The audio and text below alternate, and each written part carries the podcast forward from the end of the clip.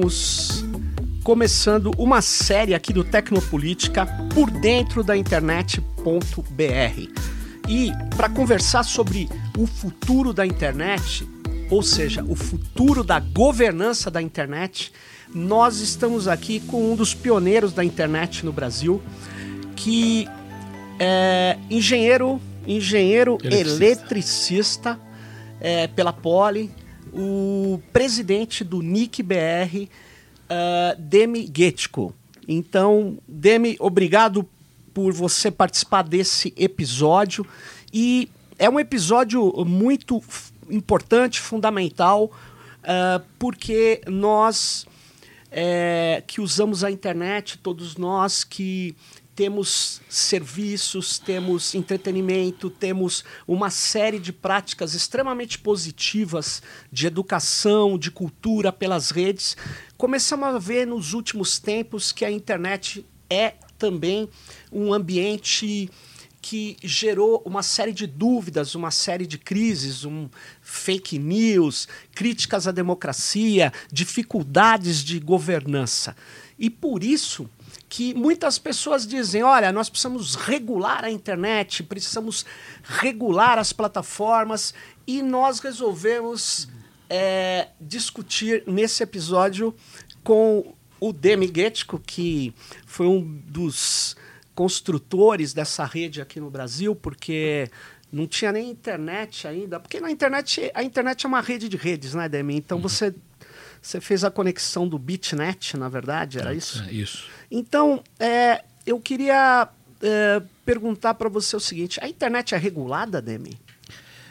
Veja, eu acho que para a gente poder discutir isso direito, tem que pegar, pegar a gênese dela, ver o que, como é que ela nasceu, quais foram os conceitos originais da internet. Como bem falou o Sérgio aí, nós começamos primeiro ligando redes acadêmicas em geral. O pessoal da academia precisava contato com os colegas. Né? Tudo começou, evidentemente, na área acadêmica, em 87, 88. Uhum.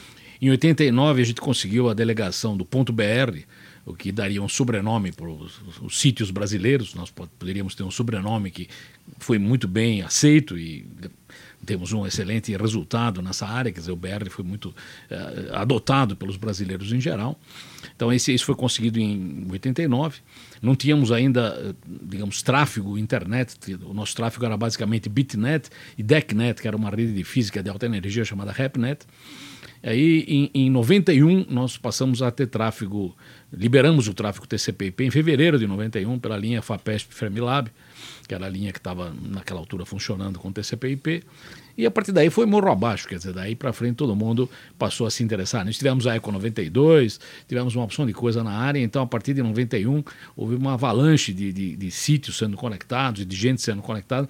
Entra em cena a web, a web entra em cena por volta de 93, por aí no Brasil, e a web é, dá, dá, dá a todo mundo condição de participar da rede. Né? Então a rede deixa de ser uma rede de computadores para ser uma rede de indivíduos. Né? A rede hum. inicialmente era uma rede de computadores em cima do qual você tinha correio eletrônico, você tinha acesso a arquivos, você tinha transferências em geral um a um. Né?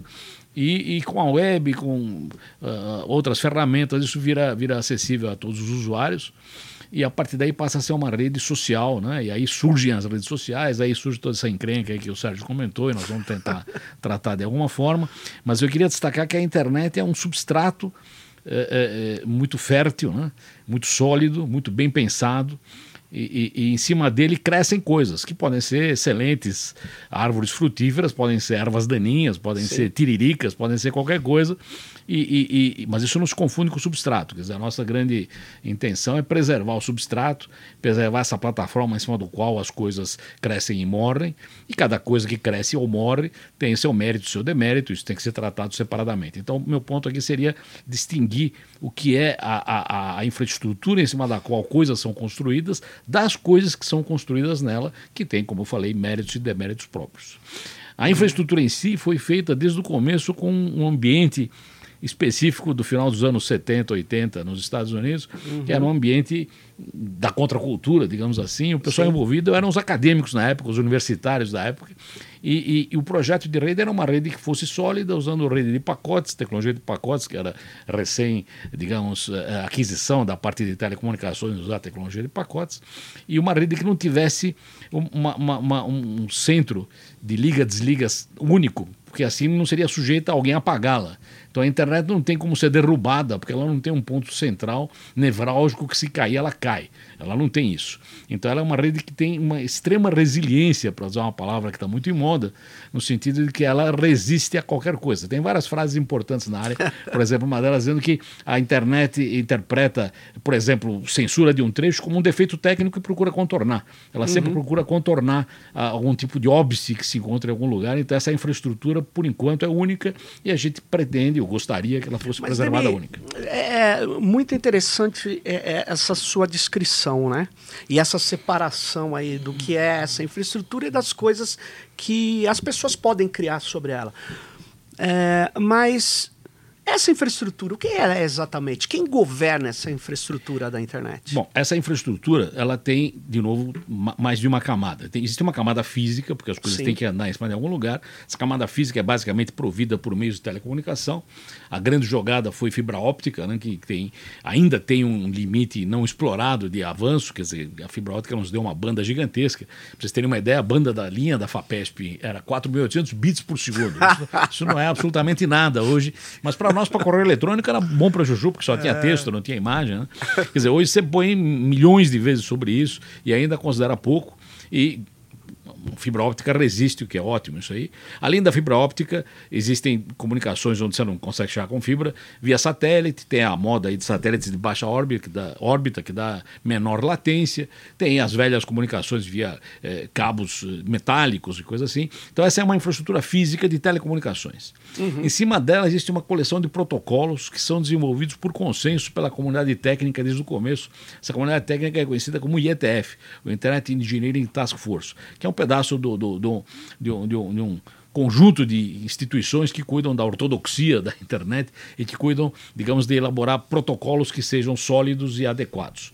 Então, entra aí o TCP/IP, que o Windsurf desenvolveu em, por volta de nove, eh, 71, 72, entra a, a, região do HTTP, entra a região do FTP, entra a região do DNS, quer dizer, tem uma porção de protocolos que as pessoas que se conectam à internet, na verdade, as redes que se conectam à internet, é, uhum. aceitam adotá-los. Se não quiserem adotar, não se conectem, evidentemente. E são, são digamos, é, voluntariamente aceitos, porque existem três reuniões por ano que discutem essas coisas. E essa é a infraestrutura em cima do qual crescem outras aplicações.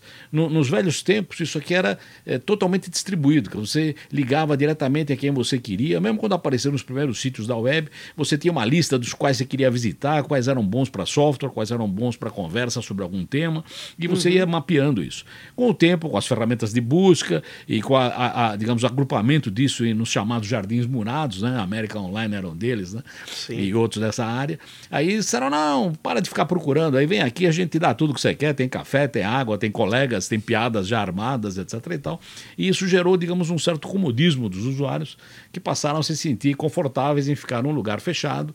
Isso, evidentemente, tem contrapartidas que vão ser examinadas mais tarde, mas é, é, essa, essa centralização da internet a gente considera que não foi, digamos, um resultado muito positivo do ponto de vista do conceito original dela e sistematicamente a rede busca se libertar disso e voltar a um sistema mais descentralizado. Mas, Demi, você falou do IETF, né, que é, é uma, essa estrutura, né, essa organização né, de engenharia de rede, é, é, que é responsável pelos protocolos. Então ela tem que validar os protocolos. Nenhum ela define os protocolos. Ela sabe? define os protocolos. Quer dizer, se eu criar um protocolo aqui, eu e os meus alunos, é, não quer dizer nada. Eu preciso validá-lo né? Tem as famosas Request for Comments. RFC, isso aí. RFC.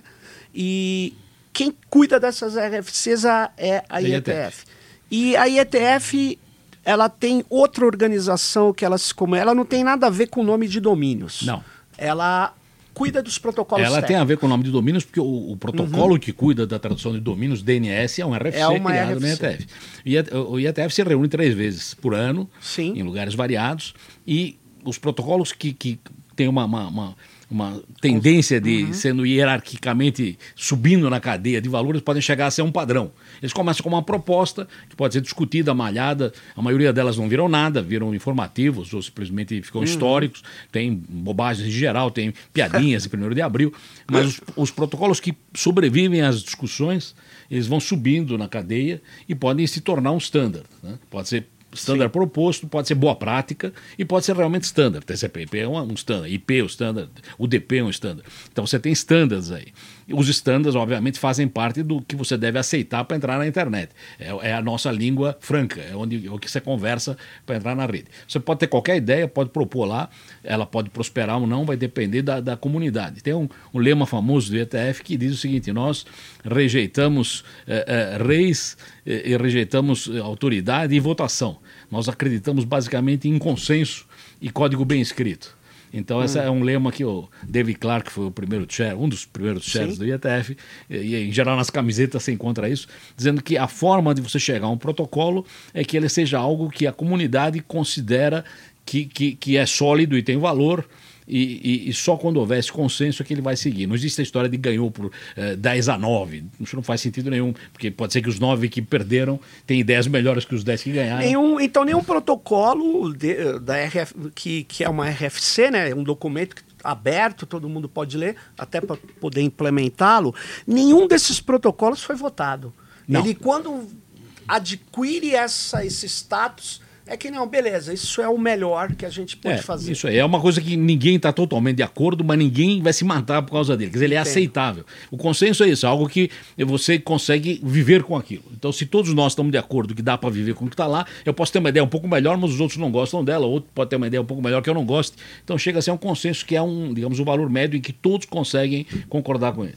Quer dizer, a estrutura de protocolos da internet, então, eu poderia dizer que são as principais vamos dizer assim, formas legislativas da rede. Ela que faz um computador se ligar com o outro, com a rede, com é roteiro. Ela que define eh, o que, o que é a internet. Aliás, é um comentário, por exemplo. Né? A internet começou com uma ARPANET, uma rede do, da ARPA, que era uma agência de projetos norte-americana ligada ao Departamento de Defesa. E aí, o, o, o projeto de primeiro protocolo, depois do, do, primeiro que foi abandonado, que era do Steve Crocker, o, o Windsurf e o Bob Kahn resolveram criar um outro chamado TCP, Transmission Control Protocol. E o TCP, depois de examinado e testado, decidiu-se que vale a pena dividir em dois pedaços. Um pedaço embaixo, chamado IP, e um pedaço em cima, que continuou chamando TCP. O pedaço de baixo, IP, ele se, eh, eh, chama IP por, por ser Internet Protocol. E, e, e, esse é a, a, a, cola que gruda os diversos pedaços da rede. Então a internet é uma rede montada por essa cola chamada IP. Por isso que ela ganhou o próprio nome do protocolo. Quer dizer, a internet chama internet por causa do Internet Protocol, que é o IP, em cima do qual o TCP, o UDP, o DNS, todo o resto das coisas funcionam. Então, essa é a infraestrutura que deu o nome à própria rede. E então, na verdade, uh, se uh, eu quiser criar o, a internet 3D, uma nova, nova camada, não sei, eu vou ter que ir lá na, na, na IETF, apresentar a minha proposta e submeter lá ao juiz, aos debates. Isso. E se ela for adquirindo relevância, força, aí uma hora ela vira um um standard, padrão. um padrão. Isso. Agora, e... por outro lado, você pode fazer o que você quiser sobre o que claro. existe. Quer dizer, você pode. É, é, a internet é aberta à, à experimentação, né? Sim. Até Pokémon fizeram. Você pode fazer o que você quiser. Quer dizer, depois claro. abandonam, foi uma bobagem, ou sei lá o que for. Quer dizer, você está liberado para fazer o que você quiser sobre a infraestrutura, desde que você não afete a estrutura embaixo. Então, você usando o que está construído, você cresce o que você quiser. E quem vai decidir se aquilo progride ou não são os usuários, que vão clicar naquilo ou não. Se ninguém ligar para aquilo. Veja, por exemplo, o Second Life. Foi criado uns seis anos atrás, sei lá quantos anos atrás, não prosperou. Agora estão tentando retomar com outra cara. Com outro... Em suma, isso pode prosperar ou não prosperar. Isso não tem nada a ver com a infraestrutura em si, que, eh, em cima da qual se constrói. Então, na verdade, o, esse instrumento de regulação dos padrões tá, tem funcionado bem porque nós estamos vendo que a internet é funciona bem. Os padrões da internet são é, robustos né, e eles funcionam. E por que, que então surge é, o, a ICANN e esse outra estrutura. Essa outra estrutura, tudo bem, ela, ela usa os protocolos da, da IETF, mas ela é outra coisa. A ICANN, ela tem servidor raiz, ela define quem vai ter um DNS X ou Y, Como é que funciona isso? Como é que isso se liga com as outras partes da internet? Veja, o, o, a internet, originalmente, cada, cada máquina se identifica por um número IP, Internet Sim. Protocol. Então você teria cada, cada dispositivo da rede, cada coisa ligada à rede tem um número que o identifica. Isso é extremamente desconfortável para você usar. Então, em paralelo a isso, foi se eh, imaginando uma estrutura em que você pudesse, de uma forma mnemônica, hierárquica e unívoca, chegar a essa mesma máquina. Então, nós temos uma máquina aqui, eh, NICBR, eh, é o nome da, da, do, do, local aqui, uma máquina pode chamar alfa.nic.br. Essa vai ser a única máquina alfa NIC.br no mundo porque é o único BR e debaixo do BR só tem um nick e debaixo do nick só tem uma alfa. Então você constrói algo que é unívoco. né? Então alguém precisa dizer que o BR é Brasil e não é Brooklyn ou é outra coisa qualquer. Quer dizer, alguém precisa ter a raiz dessa árvore e quem cuida da raiz é o ICANN. O ICANN nasceu do, do John Postel, que é o cara que nos deu o BR, já falecido. Então o, o ICANN simplesmente cuida dessa estrutura em árvore, que é a estrutura que é, é, é, define univocamente uma forma mnemônica de você associar um nome a um número. Né?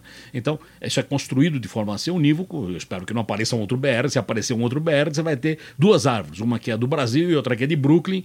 Daí você não sabe qual das duas está referindo.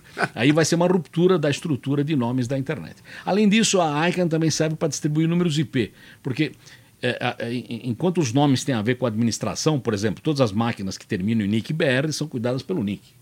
Elas podem estar aqui, podem estar na, no, no, Peru, podem estar no, no, em Fortaleza, no Japão. Nós temos máquinas na Alemanha, temos máquinas no. Mas se são Nick Bear, nós é que estamos cuidando.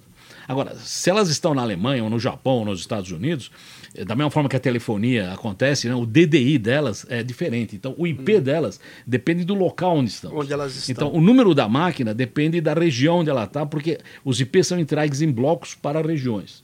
Então, nós temos, evidentemente, um bloco IP, outros também têm blocos IP. Se nós temos uma máquina na rede de alguém na, na Coreia do Sul, por exemplo, e temos, nós temos que usar um IP deles, não podemos usar um IP nosso. É uma coisa que, se eu tenho um número em Rio, o Rio é 021, São Paulo é 011. Eu não posso usar 011 no Rio, não vai dar certo.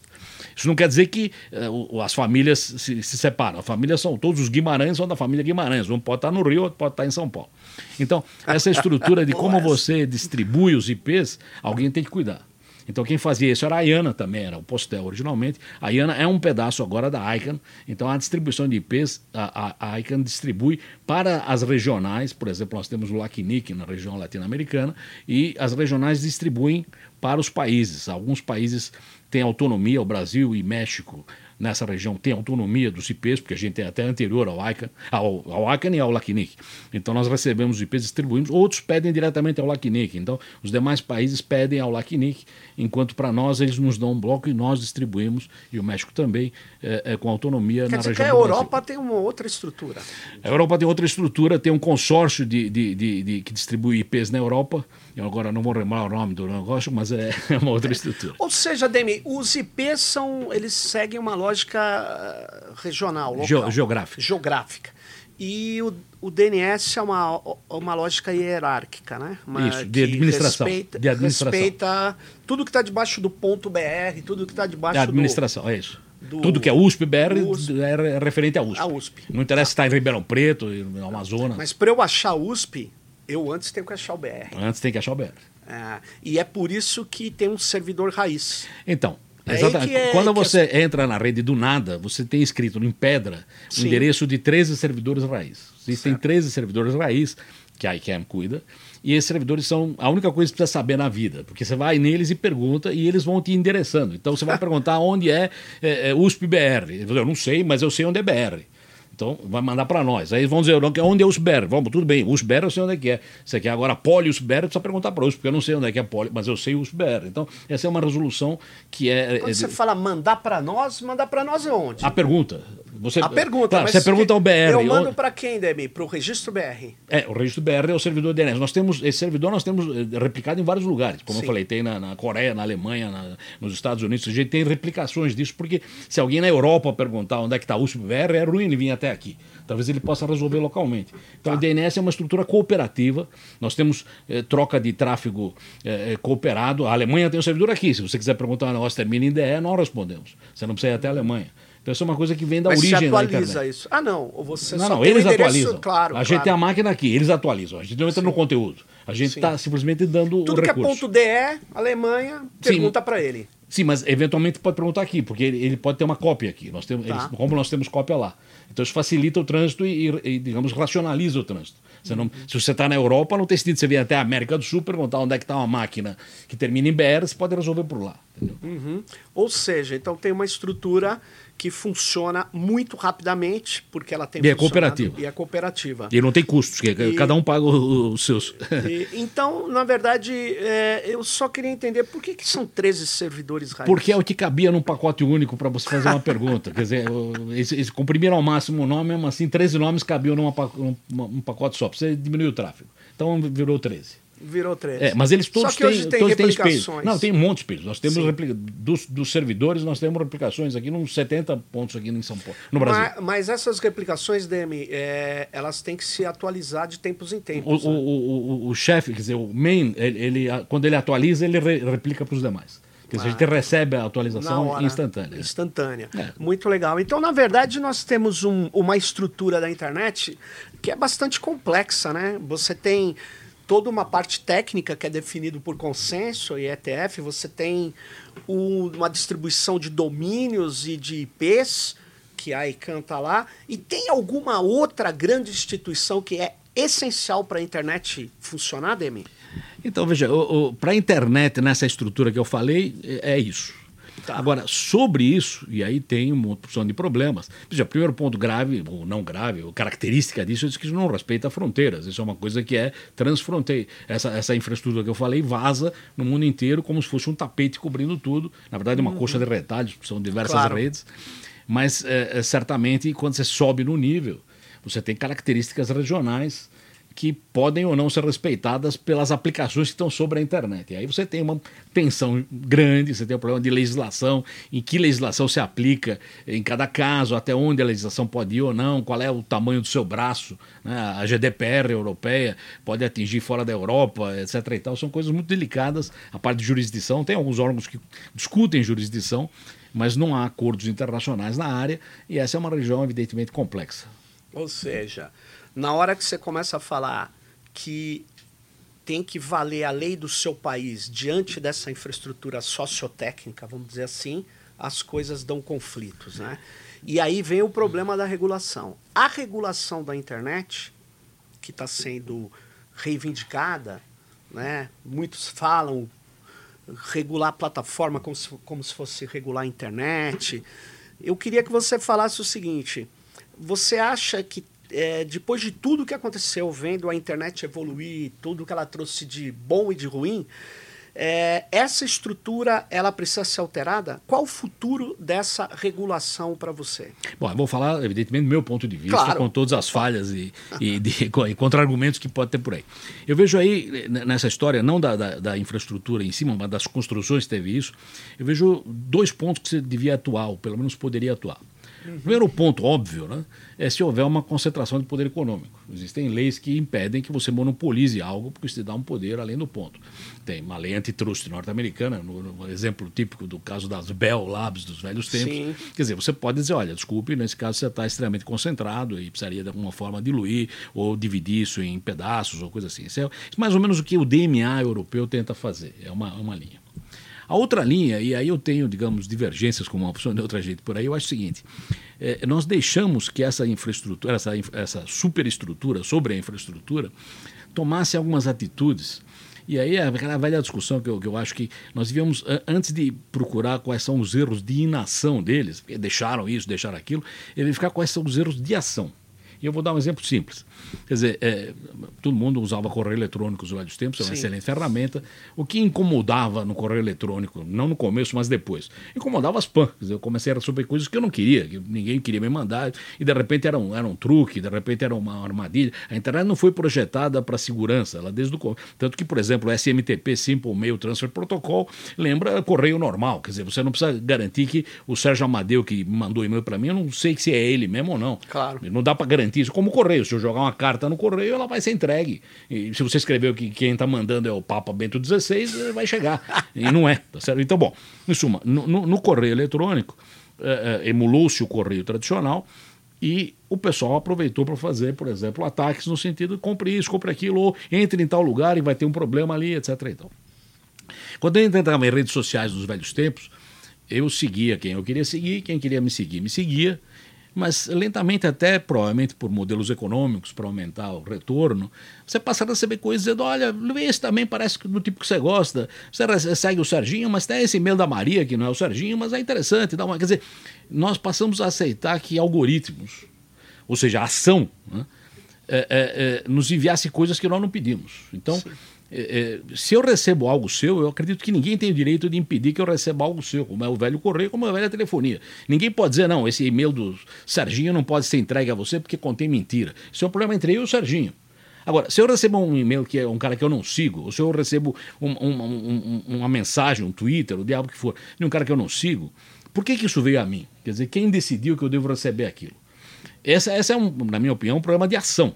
E, e, esse terreno estaria mais ou menos aplainado porque nós resolvemos, em parte, pelo menos, o problema do spam no correio eletrônico. Então, se nós começássemos a dizer o seguinte: espera, por que você está tomando atitudes de, de, tirar o perfil do cara e dizer, não, você gosta mais de isso ou daquilo, então toma mais disso ou toma mais daquilo?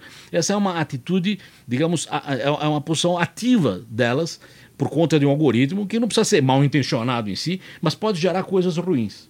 Então, quer dizer, eu acho que esse é o ponto que nós deixamos correr e aí nós vamos atrás dizendo você me mandou um treco que não é verdade. Bom, de novo, se você me mandou um treco que eu estou seguindo, você não tem que entrar no mérito. Né? Se o Serginho me liga no telefone e me xinga, é um problema entre eu e ele. Posso até processar ele, mas é um problema nosso. Eu não vou processar a telefônica. Agora, se a telefônica me manda um telefone, manda um cara que eu não tenho a menor ideia quem seja, porque eles decidiram que me interessa, aí eles têm parte da culpa no processo. Então, se você não, não começar a limpar essa área, não devia atrás dizendo, não, você devia verificar o que está me mandando. Nos velhos tempos, era proibido o intermediário saber qual era o conteúdo. Hoje, a DSA europeia está praticamente exigindo que o cara saiba qual é o conteúdo para que impeça o conteúdo. Eu acho que nós estamos, na verdade, dando mais poder do que tirando poder. Mas essa é uma discussão muito complicada que não dá para resolver. Mas, por não. exemplo, Demi, nesse teu exemplo do Correio, sem dúvida nenhuma, o carteiro, ele não tem nenhuma culpa de entregar uma ameaça de morte dentro da carta. Evidente. Agora, nós estamos numa, num mundo de redes sociais, plataformas. Sim. É, a plataforma não é a internet, a plataforma não é a web, a plataforma é uma empresa Sim. que tem uma, um tamanho hoje considerável, para você ver, né? É, eu participei de uma tentativa de fazer uma alternativa ao Facebook que se chamava Diáspora. Era um rotundo e contundente fracasso. A gente tinha, sei lá, talvez mais de 100 mil pessoas, mas 100 mil pessoas no mundo das redes sociais online é, é nada. E, na verdade, você tem hoje um Facebook, um TikTok, um, enfim, e é, eles têm uma postura que eles dizem que são espaços públicos, de debate público, e ao mesmo tempo eles não querem é, se intrometer nesses fluxos de dados. Né? E aí que vem as ameaças, as fake news, as coisas todas que a gente viu. É, não sei, você acha que é, essas plataformas necessitam ter uma regulação específica que não é a regulação da internet, é a regulação claro. das plataformas. Bom, de novo, a minha opinião. Eu acho que a primeira coisa que tem que fazer é ter uma taxonomia aqui. Porque o que você Sim. falou de intermediário tradicional ainda existe na internet. Certamente a telefonia continua a internet claro, tradicional. Claro. Talvez alguma coisa de mensagem, tipo o WhatsApp, que teoricamente tem criptografia ponta a ponta e que não te manda nada além do que você receberia dos seus correspondentes, seja uma coisa paralela com o que era o correio e que era a telefonia. É. Agora, se o carteiro, em vez de me trazer a carta e me entregar, ele põe a carta num pôster e sai andando na rua com a... Essa é a carta do Serginho. Isso não é o correio tradicional. Você, entendeu? Pode ter a carta, pode ter uma ofensa que eu mandei a você, mas toda a rua viu, toda a praça viu. Então, Perfeito. essa é uma diferença. Então, de novo, se o intermediário é um intermediário tradicional, no sentido que ele não entra, ele devia ser, inclusive, vedado de saber qual é o conteúdo que ele está transportando, uhum. esse cara devia ser infenso, imune ao, ao conteúdo. Ele não é responsável Sim. por aquilo. Uhum. Se esse conteúdo não só é conhecido, como ele usa o conteúdo para dizer quem deveria ver, no sentido que o algoritmo, oh, esse é um tema que o Serginho gosta, vou passar para ele Exatamente. também. Veja aí que coisa interessante. esse é, é, uma atitude ativa. Então, esse não é o, o, o tradicional eh, intermediário que a seção 230 americana previa em 96. Então, uhum. eu, se a gente não fizer uma taxonomia disso, a gente vai misturar alhos com bugalhos. Quer dizer, eu não imagino que alguém vai querer agora é, regular correio tradicional, não tem o menor sentido. Nem mesmo correio eletrônico não tem o menor sentido. Dizer, não, esse, esse e-mail não vou entregar porque esse e-mail me parece esquisito. Não, estou mandando e-mail, a responsabilidade é minha. O cara não gostou, ele vem para cima de mim. Você, correio, não tem nada a ver com o peixe. Agora, se você está olhando aquilo, porque aí você vai aproveitar e mandar uma propaganda, você começa com as boas intenções e eh, intenções é. de negócio, isso pode ter efeitos colaterais que, que você não prevê. Eu vou usar uma frase que me veio hoje de manhã na cabeça. Tem uma frase famosa de um filósofo conhecido, dizendo que a história começa em tragédia e depois se repete em farsa. Conheço. Eu diria que na, na fase atual a coisa começa em farsa e depois se repete em tragédia. É verdade, é verdade. Precisa trabalhar Agora, isso aí. A, é, mas, não, mas tudo que você está me colocando indica uma necessidade de, você chamou de taxonomia, ou seja, separar as coisas. Isso, separar isso. as coisas. Mas existe, Demi, hoje um, uma, uma, uma força né, que muito grande, principalmente quem defende a democracia, por causa dos ataques brutais que são feitos pelas redes, que não tem a ver com a rede. São pessoas fazendo isso. Mas que o que está se cobrando é que se organize bloqueios. Olha, o ano passado, mais de 40 países, não por motivos nobres, bloquearam a internet, bloquearam na infraestrutura. Sim. Então nós estamos vivendo uma coisa assim, que o futuro da internet depende uh, de uma proposição que aqueles que querem mantê-la livre e democrática façam, né? Porque senão o que pode acontecer é um, vamos chamar assim, um exagero que coloca em risco toda Isso. essa dinâmica. Então eu acho que por exemplo, na internet brasileira, nós temos um sistema de governança, que a gente não falou muito aqui, só no começo. Esse sistema de governança no Brasil, você acha que ele está funcionando bem? Ele pode continuar sendo um sistema multissetorial, apesar da gente ler nos jornais que vários, por exemplo, a Anatel falou que ela cuidaria de toda a internet, seria até a polícia da internet.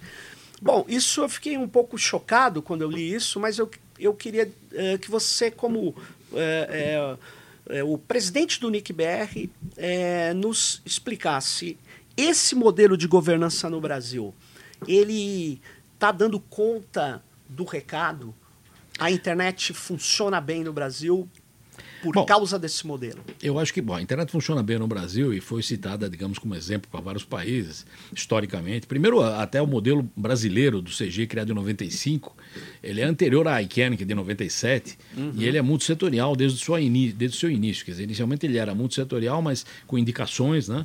Depois, na, na revisão em 2003, o Serginho foi ator fundamental Sim. no processo, passamos até a eleição do, da área, digamos, é, pública, da área privada, né? E, e manteve-se a indicação do lado do governo. É, nós temos uh, o decálogo do CG, é um, é um, negócio que foi recebido, digamos, com aplausos internacionalmente no IGF, em que a gente apresentou isso, que foi em algum lugar, Riga. Não foi em Riga, foi em Vilna. Em Vilna. É, é, é, todo mundo achou ótimo, né? O Marco Civil, eu acho que foi uma enorme conquista em 2014, junto com a Net Mundial, quando a gente conseguiu a assinatura disso daí. Então, do ponto de vista da internet, o Brasil tem uma excelente imagem internacional. Todo mundo considera o Brasil como algo a ser seguido. Né? E eu gostaria muito que isso se mantivesse assim, e que não virássemos, de repente, motivos de crítica. Então, eu, eu acho que o Marco Civil é algo que tem que ser preservado. Ele teve uma adição importantíssima, foi a LGPD, a Lei Geral de Proteção de Dados. Proteção de dados é uma coisa que não tem a ver só com a internet. Claro. Certamente a internet é, é um, é um negócio fundamental no processo. Então, acredito que esse tipo de articulação que nós temos é muito boa e a gente teria que seguir daqui para novas medidas.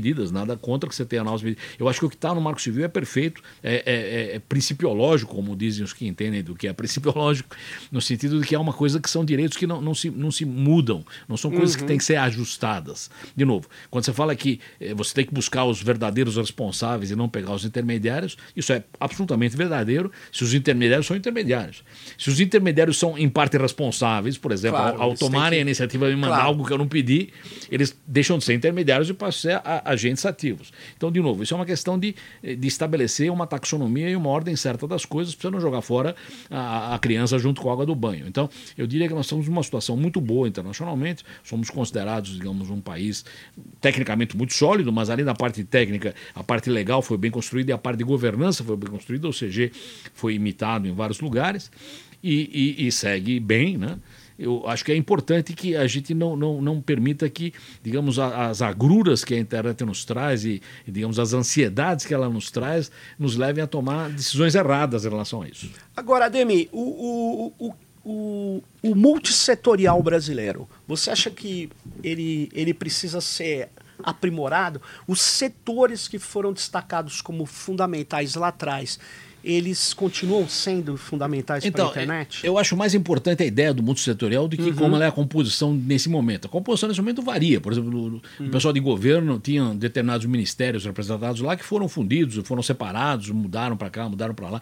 Talvez fosse melhor ter um conjunto de cadeiras de governo que fossem indicadas, independente de estar amarrada a uma cadeira A, B ou C, porque essas cadeiras A, B ou C mudam. Do lado do, do, da área privada, nós temos algumas coisas que também foram pensadas na época da, da, da criação do CG Certamente é muito bom que tenha quatro elementos da, da, área privada, três da área acadêmica, quatro de ONGs e tal, mas isso eventualmente pode ter algum aperfeiçoamento no sentido que você garanta que, digamos, a, a sociedade continua bem representada no processo. Uhum.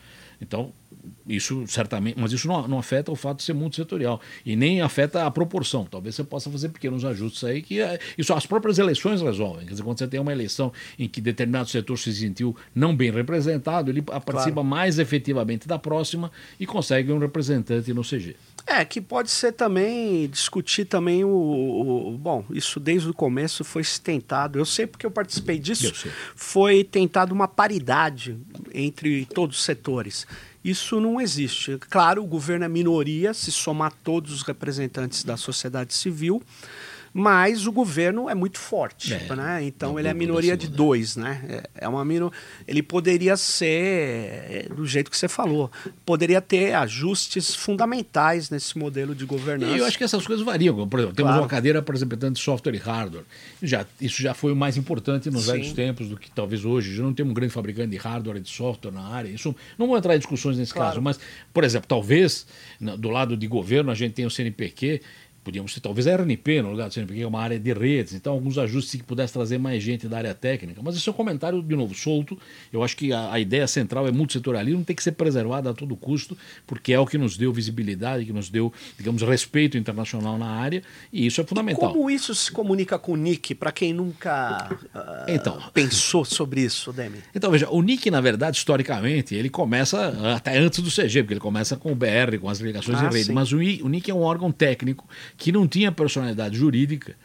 É, é, porque era, na verdade, feito pelas pessoas que eram pagas pelas instituições envolvidas. Eu é, era funcionário da FAPESP, os outros eram funcionários da, da UFRJ, etc. E tal, cada um trabalhando em algum lugar e trabalhava em redes acadêmicas. Né? Quando isso começou a ter, digamos, importância além da academia, e esse é um dos motivos da criação do CGI em, em 95, nós até avisamos, ó, é o seguinte, nós temos domínios para universidades, mas agora tem domínios pedidos para o pessoal da área privada. Vai precisar de CNPJ, pode ser CPF, vamos cobrar ou continuar grátis, era tudo grátis até 97, 98. Não cobrávamos nada desse negócio, porque cada um era suportado pelas próprias instituições, mas uma hora a instituição não ia querer continuar pagando funcionários de uma rede internacional para gente da área comercial e privada usar. Então o CG veio, de alguma forma, colocar uma, uma, uma, uma, uma um plano normal de, de, continuação disso e de expansão disso para. Lembra que em 94 começaram os provedores a aparecer, Sim. Data, Mandic, depois uh, grandes empresas de mídia passaram a ser provedores, o BOL, o UOL, etc. E tal. Então, as, BBS, as BBS algumas viraram provedores. Viraram, sim, claro. Viraram, é, tem gente que não sabe o que é BBS, né? Mas é interessante isso. Ainda tem esses protocolos, né? É, tem, tem, mas ninguém mais está usando. É, Bulletin Board System. Né? Mais, mas é. vamos lá. Então, quer dizer, uh, uh, então o, o Nick é o que executava a coisa técnica desde o começo, registro de nomes de domínio, distribuição de números IP, etc. e tal, e continuou fazendo isso. Nós passamos a receber recursos a partir de 97, quando o CG decidiu que íamos cobrar para eliminar o, o ônus das, das instituições que mantinham aquilo por conta própria. Isso nos deu rapidamente superávit. Então, o, o CG passou a ter recursos para aplicar em atividades de, em prol da internet brasileira a partir do superávit que o BR estava gerando. O NIC, em 2003, virou, uh, na, na, gestão ainda, Ivan virou uma, uma, pessoa jurídica, mas não foi ativado, foi ativado em, em 2005. Sim. Em dezembro de 2005, quer dizer, em 2005 nós passamos a receber o recurso que ia para a FAPESP, passou a vir diretamente para o NIC. que ia para a FAPESP, Demi? Porque era lá que funcionava o BR. Então, e, e, ah. e quando o CG decidiu cobrar, ele não tinha onde, onde colocar para o CG, não tem personalidade jurídica. Então, o que, que, a gente faz? Então, foi feito um projeto dentro da FAPESP, isolado dos recursos da FAPESP, para não misturar os dinheiros, onde o dinheiro do registro ia. Então, ainda existe hoje esse projeto lá com, com o resto. Por exemplo, as, os seis centros de inteligência artificial Sim. criados pelo MCT e a FAPESP são com recursos do BR que estão lá desde o começo dos tempos, e ainda tem recurso lá. A partir de, no, de 2005, esse recurso passou a ser canalizado para a pessoa jurídica da empresa privada, sem fins de lucro, NICBR, que foi criada com uma, com uma instituição específica ligada ao CGI. O CGI é a nossa Assembleia Geral, mas nós somos a área técnica, nós não discutimos. Nós trabalharíamos com o Marco Civil e sem o Marco Civil, nós trabalharíamos com o decálogo Vocês e sem o decálogo. a internet. Nós, nós continuamos tocando o BR e os IPs. BR. Claro que para nós é muito melhor que exista e a gente defende isso, né? Marco Civil e tudo mais, mas NIC como instituição é uma instituição técnica cuja função é operar pontos de troca de tráfego, gerar eh, boas normas de segurança para a rede, fazer estatísticas sobre a rede, cuidar de protocolos em geral. É, é, e distribuir tipo os os, nomes, IPs. os IPs. IPs e números de domínio. nomes de domínio. Isso. Então, o NIC, é, é, ele, ele faz essa operação técnica, mas ele também pode receber orientações ou indicações do CGI. Então, por exemplo, se existe um projeto que pode ser lançado e é uma boa ideia, vou dar um exemplo. Tá. Pontos de troca de tráfego. O que são pontos de troca de tráfego? Bom, se eu quero mandar é, é, é eu, eu, quero, eu sou uma instituição, quero contratar uma banda para ter acesso à internet eu contrato 100 mega. Desses 100 mega, claro, não entra no mérito. Uhum. Desses 100 mega, 20 vão para a Europa, 10 vão para os Estados Unidos, e 20 vão para o outro lado da rua, onde tem um jornal ou uma outra universidade com quem eu troco tráfego. Qual o sentido de eu contratar 100 mega, que podiam ir todos para a China ou para a Europa, para atravessar a rua? Então a ideia foi: eu não quero ir até a Europa e voltar para acessar a instituição do outro lado da rua. Isso não é bom nem para mim nem para a rede. Então, a, as áreas metropolitanas poderiam fazer, eh, digamos, acordos locais em que esse pessoal troca tráfego a custo zero, muito baixo, porque eh, estão todos na mesma região. Eles chamam pontos de troca de tráfego metropolitanos. Nós criamos isso aí por volta de 98, por aí, mas depois foi desativado na FAPESP, e, então o CGI topou a ideia, falou, não, vamos pegar parte dos recursos que existem no NIC, então o NIC tem direito de usar esses recursos não só para nomes de domínio, porque evidentemente nós temos que usar os recursos para manter os servidores DNS funcionando e tal, mas nós poderíamos usar isso para fazer um projeto específico de pontos de troca de tráfego. E para você ter uma ideia, o ponto de troca de tráfego de São Paulo é o primeiro do mundo em tráfego, não é um bom, é o melhor que tem. Passamos da Alemanha, mundo. primeiro do passou mundo. Frankfurt. é, passou Frankfurt durante a pandemia. Olha. E ainda mantemos a posição. Então, deu certo esse negócio. Quer dizer, por isso que a rede brasileira em particular é bom. Quer dizer, quando você tem um ponto de tráfego tão grande assim, o pessoal de São Paulo resolve o tráfego aqui. Não precisa ir para lugar nenhum para resolver o tráfego. O ruim disso é que o pessoal de outros lugares do país prefere vir até aqui, porque aqui tem. É, é a velha claro. história: se eu tenho um grande shopping que tem muita loja, é melhor, sei lá, do, do que, que tá... tentar montar uma lojinha local. Então nós estamos fazendo um esforço agora grande para que esse pessoal não precisa vir. A Fortaleza já é um bom ponto de troca de tráfego, é, Rio Grande do Sul, Porto Salvador Alegre. Tem. Salvador tem. Salvador tem uma iniciativa que a gente inclusive apoia, que chama Open CDN, quer dizer, é uma, uma situação que nós levamos. Porque na verdade o cara vir até aqui, ele vem até aqui porque tem atração de tráfego aqui, Sim. tem tráfego para trocar com todo mundo. Por que, que você iria para Salvador se lá tem só um provedor local? Você não iria. Então, se você conseguir levar a atração de tráfego lá, ele resolve-se por lá, não precisa vir até aqui. Então, essa é, uma, essa é uma iniciativa do OpenCDN que está indo bem também que, que é, é, é, é, um, é, um, ponto de troca de tráfego é, com esteroides, tá certo? Então é, é, isso. Então essa é uma iniciativa nossa. Outra coisa, estatísticas, quer dizer, desde Sim. o começo da, da, do projeto do novo CG, o CG devia saber como está a internet brasileira. Para fazer isso, você tem que ter estatísticas que são comparáveis com outras estatísticas mundiais. Então nós temos 13, 14 anos do CETI, que tem reunião hoje lá embaixo sobre isso, onde o pessoal discute estatísticas, isso aí. Estão estatísticas muito bem, eh, digamos, elaboradas, comparáveis com outras coisas do mundo, como como são as crianças na internet, como são os pais, como, são, como é a, a empresa, como vai a IA na internet. São coisas que a gente tem feito. Então, isso a gente não faz por conta própria. A gente propõe isso ao Conselho do NIC e ao CG para dizer, podemos alocar recursos nessa nova área? Então, podemos ou não podemos. Temos superávit? Temos. Então, ótimo. Então, aloca-se ou não e a gente vai mostrando os resultados. Entendi. Então, o NIC não cria coisas por iniciativa própria, mas ele pode propor coisas que, se aprovadas, podem gerar um projeto. Ou seja, então o CGE é um conselho dessas boas práticas, dessas aplicações. Dessas aplicações. É um, é. um crivo que diz se vale a pena aplicar em algo. E, ele é, e por isso que ele é multissetorial. Isso. Ou seja, ele constrói isso. o consenso para funcionar. Isso. E, e, o que a gente recolhe é mais que razoável que volte para a internet, porque é um dinheiro que não é um dinheiro público, é um dinheiro hum. do pessoal que registra BR e tem que voltar para a internet brasileira. E esse é um dinheiro que não tem carimbos específicos. Claro que passa pelo crivo do CG, pelo crivo do Conselho do NIC, mas de alguma forma volta em atividades que são benéficas não, Na verdade, então, desde que começou o projeto, ainda quando no, o NIC não era uma figura jurídica ali, já consolidada para recolher recurso, você diz que o registro BR, aquele que a gente registra os domínios dos nossos sites e aplicações, ele sempre foi superavitário.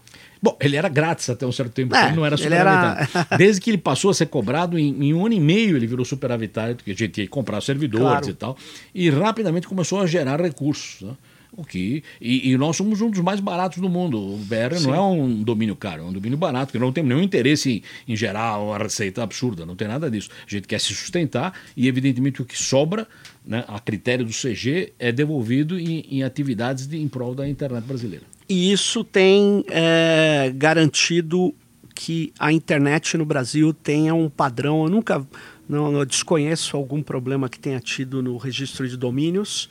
Não. E, é, e isso funciona uh, porque a gente tem os, os domínios aqui todos com segurança, com agilidade e tem backups fora do Brasil. Então, exatamente. O DNS brasileiro é replicado em vários lugares do mundo e em vários pontos de troca de tráfego brasileiros. Nós temos várias replicações dentro do Brasil e várias replicações no mundo. E a gente tem, então, com isso, muita redundância e, como você bem colocou, não tivemos saída do ar em nenhum momento, nem nas pandemias, nem nada disso. E a gente tem algum esquema que a gente preserva desde o começo, por exemplo, a gente mantém uma semântica no BR. A gente não abriu o BR é, para registro direto. A gente mantém debaixo do BR um segundo nível que nós controlamos. Então, por exemplo, GovBR é, é, o lugar onde as entidades de governo registram.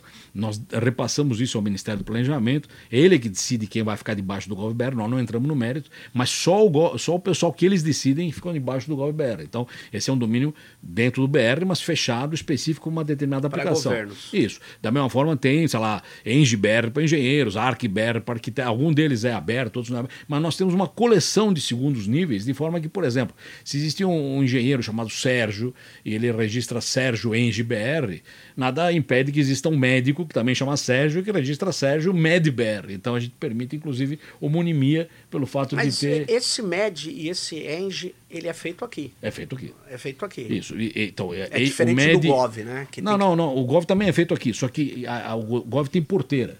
Tem porteira, Só entra no Gov que ele autorizar lá. O, o Engie e o MED não tem porteira. Se você é. quer registrar Batata Engie BR, você registra, porque o Engie está aberto a quem se considera parte daquela comunidade. É. Nós não entramos no mérito disso.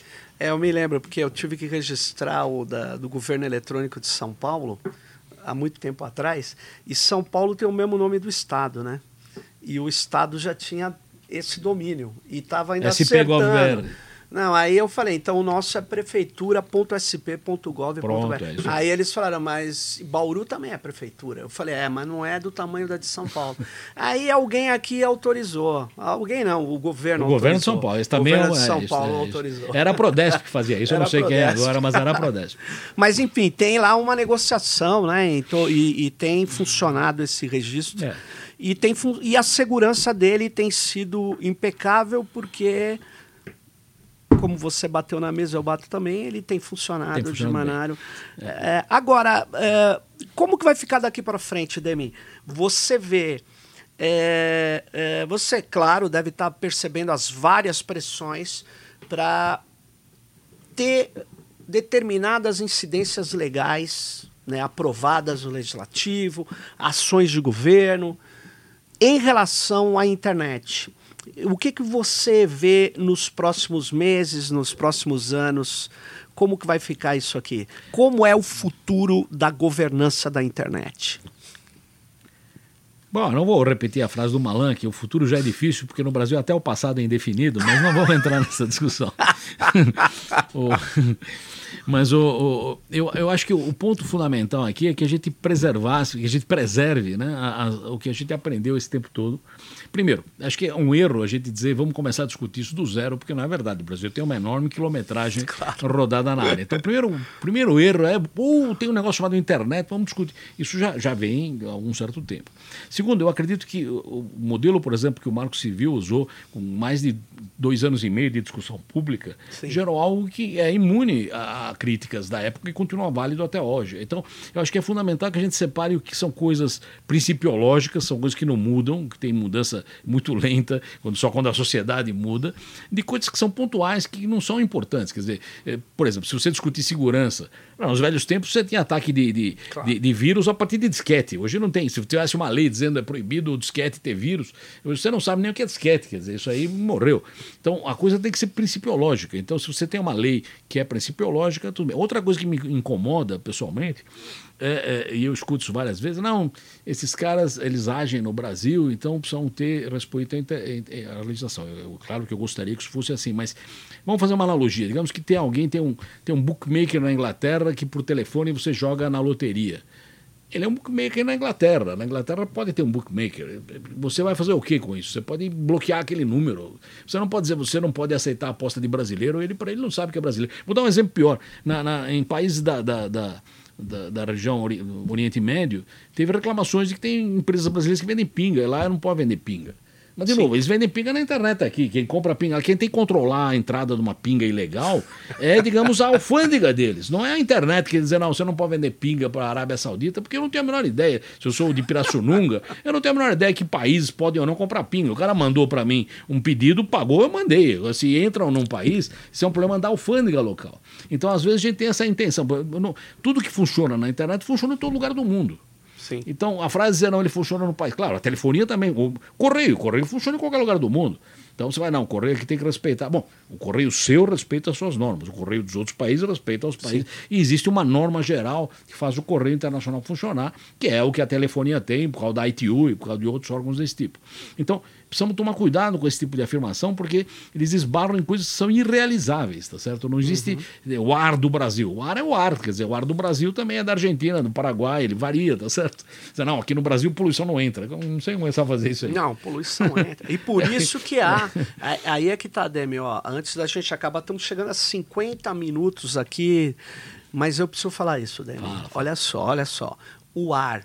Todos nós temos que cuidar do ar Argentina, Uruguai, Brasil, Exatamente. porque o ar não para é ar. na fronteira. Isso. Opa, parou na fronteira. Nossa. Então, na verdade, nós precisamos começar a ver tratados internacionais da internet e, e isso a gente precisa efetivamente, porque são normas importantes, né? Eu sei que os tratados têm que ser validados dentro dos países. E quando você fala validado, vai vir uma discussão, Demi, quem valida um tratado internacional sobre internet?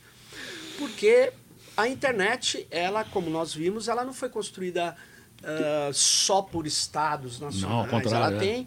A gente pega até descrições de diversos é, pesquisadores mostra que tem uma, um peso grande do Estado norte-americano, nós sabemos, mas tem também a comunidade acadêmica, científica, privada, acadêmica, tudo, é. os hackers, tudo. os comunidades de usuários, enfim.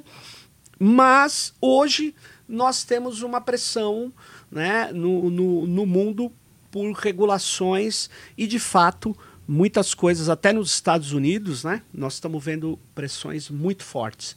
Então, eu acho assim, é, a gente precisa separando as coisas, começar por partes. Onde estão os problemas maiores da internet, do ponto de vista comunicacional público? São nas plataformas. Então, as plataformas precisam de uma discussão, talvez é, talvez não certamente negociada, porque senão também você não vai fazer valer a norma, né? É preciso que a norma é, seja validada efetivamente, né? Como foi a do spam, né? Do spam foi uma negociação é.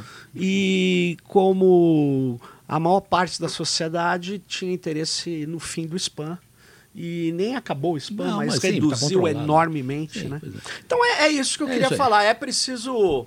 É- Então, é é, aí. preciso regulamentar o que deve ser regulamentado. Né? Porque a internet está funcionando, tem os seus protocolos, tem as suas distribuições de domínio. E tem novidades que a gente vai ter que atuar, que são na camada de aplicação, né? Essas plataformas, as próprias big techs.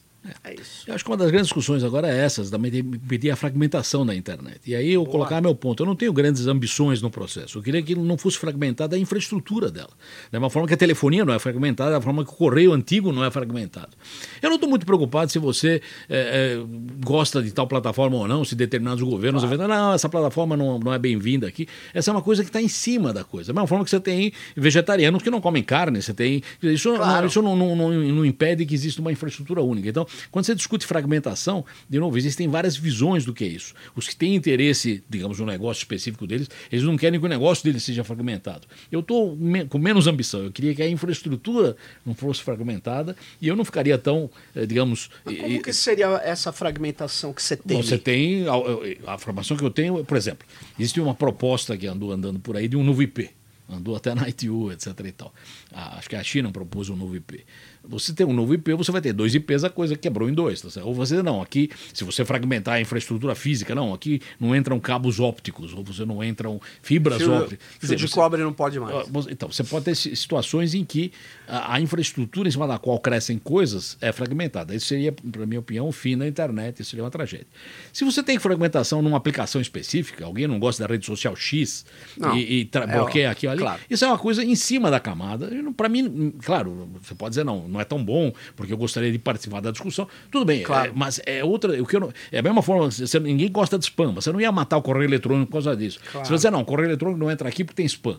Bom, aí Ou você então tem que olhar todo o correio ou eletrônico. tem que olhar todo o para ver o que é spam, o que, que é dá. spam. Aí não, não é o caso. entendeu? De novo. Então é, é fundamental você ter uma temperança no processo, aí você ter uma, uma- um equilíbrio no processo e, eu diria mais, ter uma taxonomia separando né, o que é joio do que é trigo, porque senão nós vamos misturar Ou tudo. seja, a internet tem que continuar uma rede de comunicação Aberta, intergaláctica. ampla. né? Isso, Você sabe perfeito. que o nome não é internacional, é intergaláctico. É, mas é, isso aí. Não, vamos nessa. Bom, Demi, é, muito obrigado por você trazer essas questões aqui para gente. A gente está começando hoje o Por Dentro da Internet.br. Fique ligado nessa e até a próxima.